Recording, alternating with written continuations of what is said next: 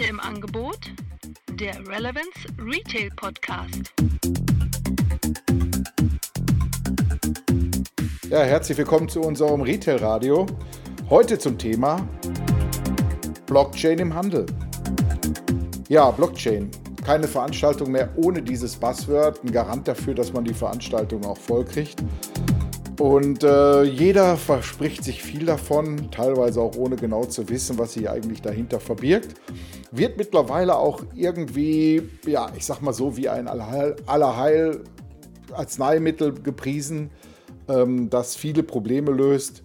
Teilweise stimmt es auch, aber manchmal ist natürlich auch viel, viel heiße Luft dahinter. Gut, aber bevor wir damit anfangen, möchte ich einfach mal einen Überblick geben, was sich hinter dem Thema Blockchain eigentlich verbirgt. Was ist eine Blockchain überhaupt? Und ich habe mir mal so ein paar Sätze rausgeschrieben, so ein, ja, so ein Extrakt praktisch aus Wikipedia. Ich habe hier auch in den Show Notes den Link dazu. Und zwar habe ich mal rausextrahiert, dass eine Blockchain eine Kette von kontinuierlich erweiterbaren Datensätzen ist, die durch kryptische Graph kryptografische Verfahren miteinander verknüpft sind. So, ja, hört sich erstmal wirklich äh, gefährlich an, aber man baut damit dezentrale Systeme auf, die einen hohen Vertrauenswert besitzen und äh, damit fast nicht manipulierbar sind. Und das ist natürlich die Basis für so etwas wie Kryptowährungen, wie zum Beispiel Bitcoin, um genau dezentral festzulegen, was ist wo irgendwie passiert und dass solche Dinge nicht mehr nachträglich manipulierbar sind ist praktisch so etwas, ich vergleiche das mal mit so einem Grundbuchamt im Grundstückswesen. Irgendwo steht geschrieben, wer wem welches Grundstück gehört.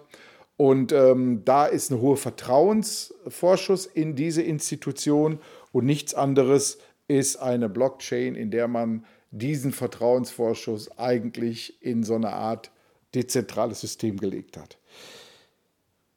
Ja, und ich habe mir mal angeschaut, was in dem Bereich eigentlich beim EECC passiert. EECC ist das European EPC Competence Center in Neuss. Und da ist sehr viel Blockchain-Kompetenz, die haben mittlerweile einen eigenen Bereich dafür, versammelt.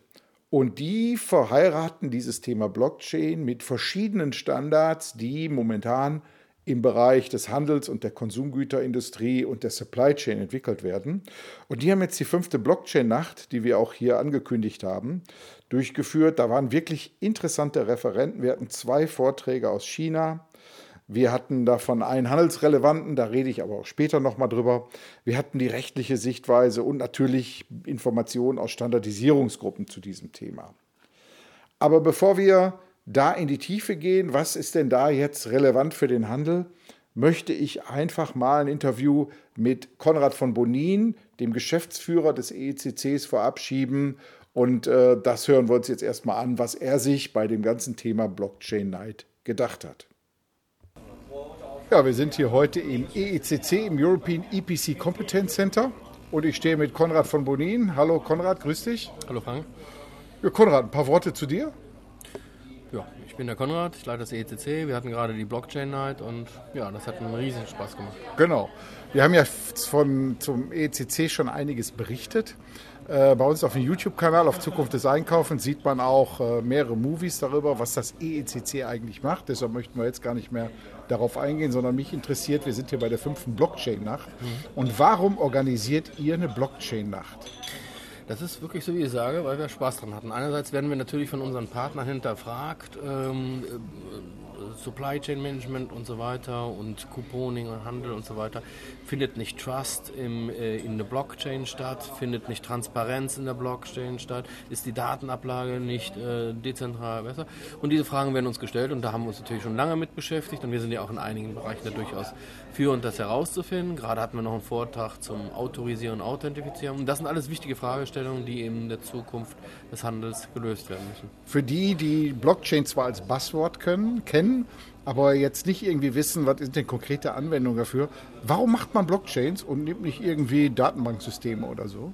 Klassische?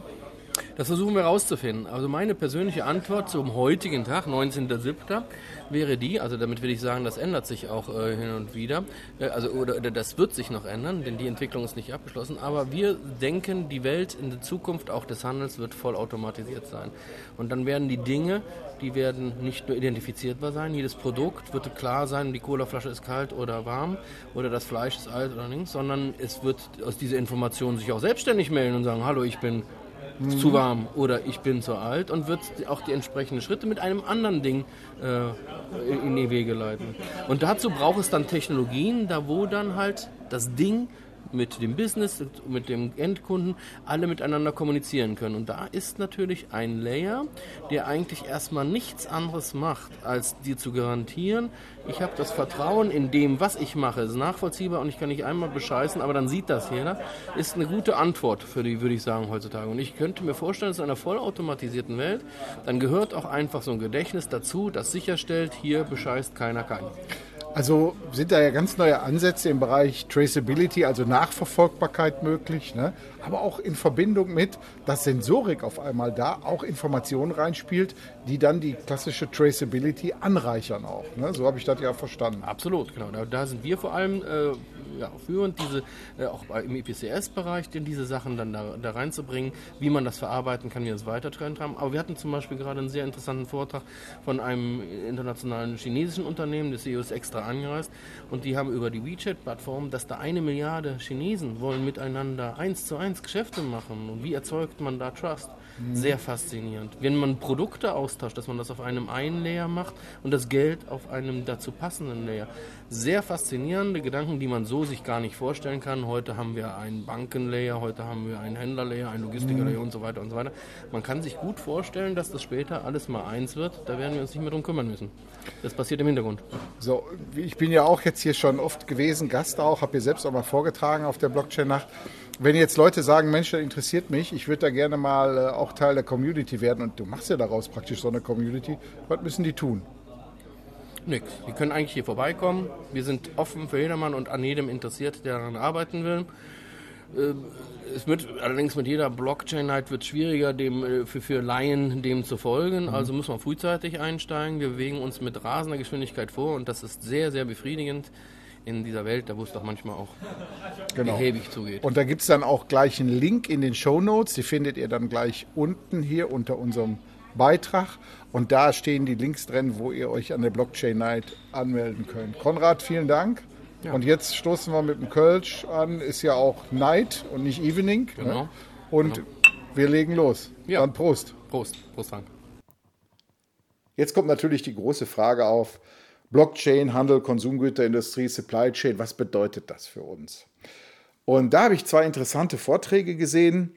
Äh, von dem einen möchte ich jetzt mal erzählen, und zwar von der Firma SEC. Das ist einer der chinesischen Vortragenden dort gewesen. Die haben sich ein Problem angenommen, was gerade in China sehr, sehr stark hochpoppt. Ähm, die haben ja ein Derivat äh, eines Messengers. Wir benutzen äh, WhatsApp hier sehr stark, natürlich im europäischen und amerikanischen Raum. In China ist WeChat mit einer der größten Plattformen, über die nicht nur mittlerweile Menschen miteinander kommunizieren, sondern darüber wird bezahlt, darüber wird gehandelt und so weiter. Und um letztendlich das Vertrauen in den untereinander Handelnden nach oben zu bringen, hat man sich einer Blockchain-Technologie bemüht. Und diese Blockchain sorgt dafür, dass dieses Vertrauen untereinander auch aufgebaut wird und durch diese Blockchain-Technologie fairer Handel damit möglich wird. Hochinteressantes Thema auf der Webseite vom EECC auch zu finden. Ich verlinke auch in den Shownotes dahin. Ja, und ein weiteres Thema war hochinteressant. Und zwar geht es um dieses Thema Ladungsträgermanagement. Ja, jetzt wird der eine oder andere fragen, was ist denn ein Ladungsträger? Ein Ladungsträger ist, ja, ich sage mal im herkömmlichen Wortsinn eigentlich eine Palette. Und Paletten sind ja nicht nur dazu da, um daraus coole Gartenmöbel zu bauen, sondern die Ladungsträgerpaletten sind eigentlich dazu da, die Waren hin und her zu transportieren und dafür als Basis zu dienen. Und das ist ein hochinteressantes Thema, weil dieser Prozess der Ladungsträger des Austausches, sie werden ja immer nur weitergegeben und verliehen, äh, bisher total papierbasiert war. Und äh, der Prozess, der über ganz, ganz viele verteilte Stellen ging, den jetzt mal einfach irgendwo besser zu zentralisieren und dem Standard zu versehen. Dem hat sich die GS1, steht für Global Standards 1, das ist der, die Vereinigung, die sich darum kümmert, dass Standardisierungen im Handel durchgeführt werden. Die haben sich, die haben eine Arbeitsgruppe gegründet, die sich um dieses Thema kümmert. Und ich spreche jetzt mal mit Regina Haas-Hammond von der GS1, die dieses Projekt da auch leitet. Und wir hören uns mal an, was die da getan haben. Also feuerfrei. Ja, heute bei der Blockchain Night äh, begrüße ich heute Regina Haas. Hallo Regina. Hallo Frank. So, äh, du bist ja, wie kann man das nennen? Also du bist natürlich Innovationsmanagerin von der GS1. GS1 für Standardisierung im Handel. Aber du warst auch Projektleiterin oder wie nennt man das von dem ganzen Thema? Genau, bin es noch Projektleiterin von unserem Pilotprojekt zu Blockchain im Ladungsträgermanagement. Genau. So. Dem bundesweit größten Pilotprojekt. So, Blockchain ist ja ein Buzzword momentan, wo alles anfängt zu fliegen. Du brauchst ja heute nur irgendwo auf einer äh, Agenda irgendwie Blockchain stehen haben und schon kommen die Leute rein. Aber so was ähnliches ist ja auch bei euch passiert. Ihr habt viele Leute zusammenbekommen und was habt ihr genau gemacht?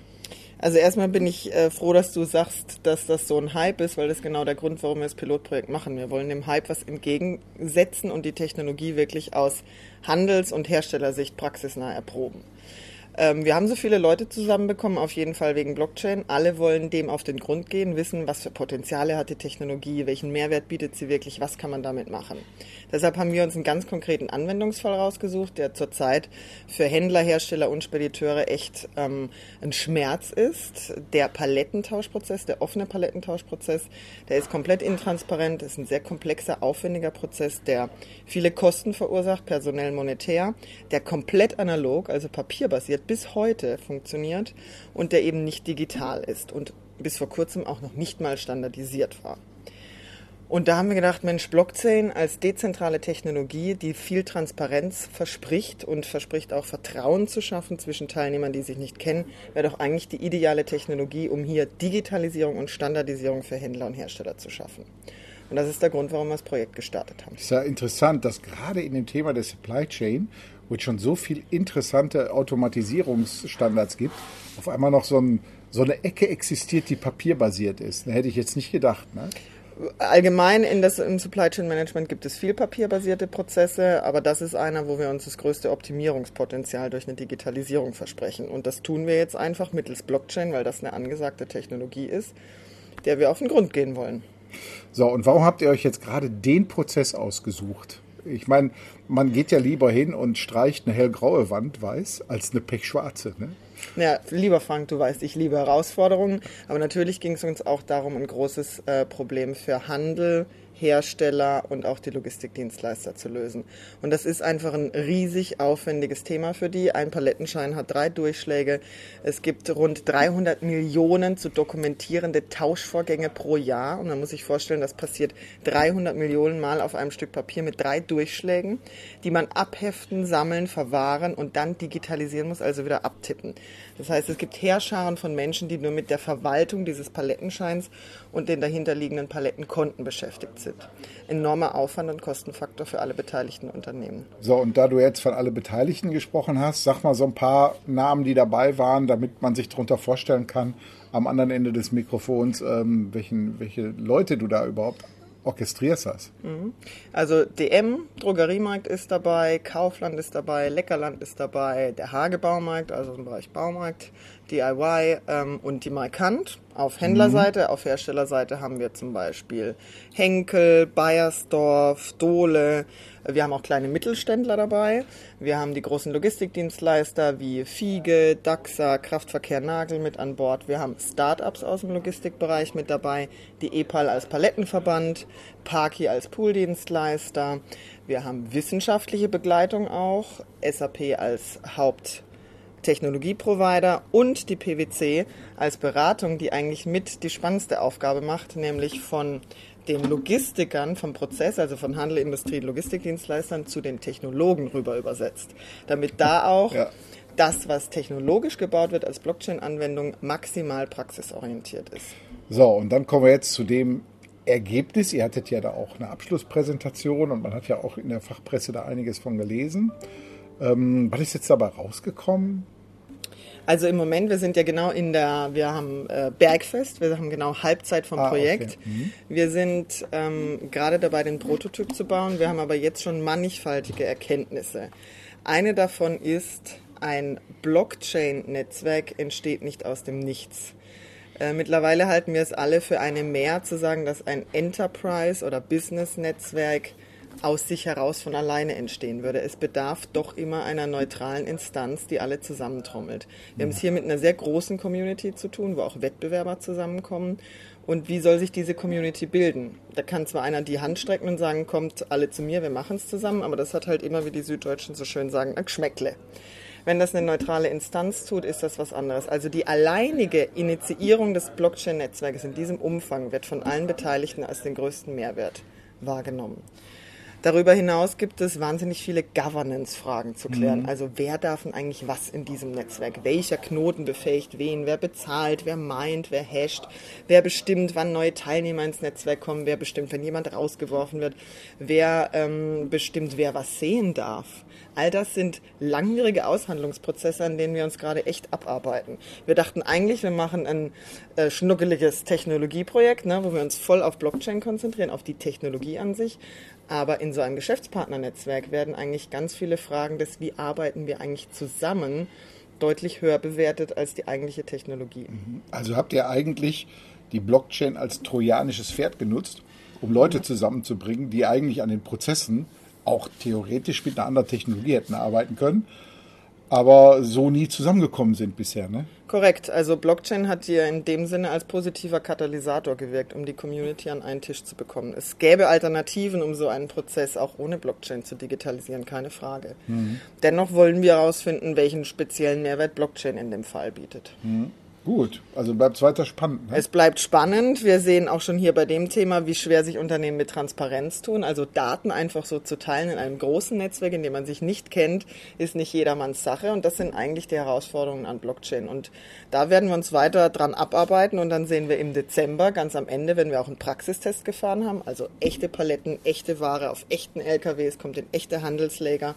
Ähm, und dann wird nur noch aufs Knöpfchen gedrückt, dann gibt es keinen Papierpalettenschein mehr, sondern eben ein mobiles Device, wo man digital unterschreibt, was dann wirklich das für Mehrwert bietet. Wir sind gespannt. Dann setzen wir uns nochmal vors Mikrofon und wenn ihr dann die ersten Praxistests durch habt, gucken wir mal, was dabei rausgekommen ist. Sehr gerne. Okay. Ja, vielen Dank. Tschö, Frank. Tschö. Ja, so viel dazu. Man sieht, dass da schon viele Aktivitäten unterwegs sind, um dieses Thema für Handel, Konsumgüterindustrie und natürlich Supply Chain nach vorne zu bringen. Wir halten hier die Augen auf an dieser Stelle, ruhig mal äh, weiter beobachten und wir freuen uns auf weitere Feedbacks zu dem Thema und werden da natürlich dranbleiben.